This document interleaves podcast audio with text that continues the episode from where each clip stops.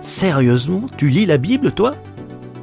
Un podcast proposé par Trésor Média. Bonjour Anne. Bonjour Hélène. Alors de ce que je sais, tu es une femme très occupée puisque tu cumules deux emplois et que tu as aussi deux jeunes enfants à la maison. Mais malgré cela, tu essayes de prendre une vingtaine de minutes chaque jour pour lire la Bible. Anne, peux-tu me dire pourquoi tu fais cet effort chaque jour? Moi, vraiment, ça m'apporte beaucoup de bienfaits de lire la Bible. Euh, tu vois, c'est ma façon de, de me mettre à l'écoute de Dieu. Ça me permet de comprendre ce qui est important à ses yeux, euh, ce qui l'est pas. C'est un miroir de mon âme. Souvent, euh, quand j'ouvre ma Bible le matin, je m'aperçois que ben, mon cœur, il a aucun secret pour Dieu, tu vois. En lisant un passage, je, me rends compte que ça met en lumière euh, exactement ce que je pense en ce moment ou ce que je suis en train de vivre.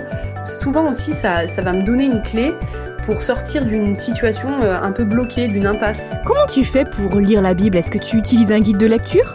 Alors oui, moi je lis la Bible avec un plan de lecture.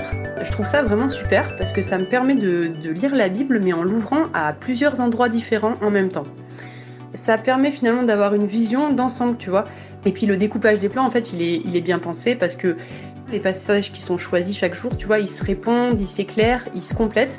Et euh, moi, je trouve ça vraiment super intéressant. Anne, dis-moi, qu'est-ce qui te plaît le plus dans la Bible?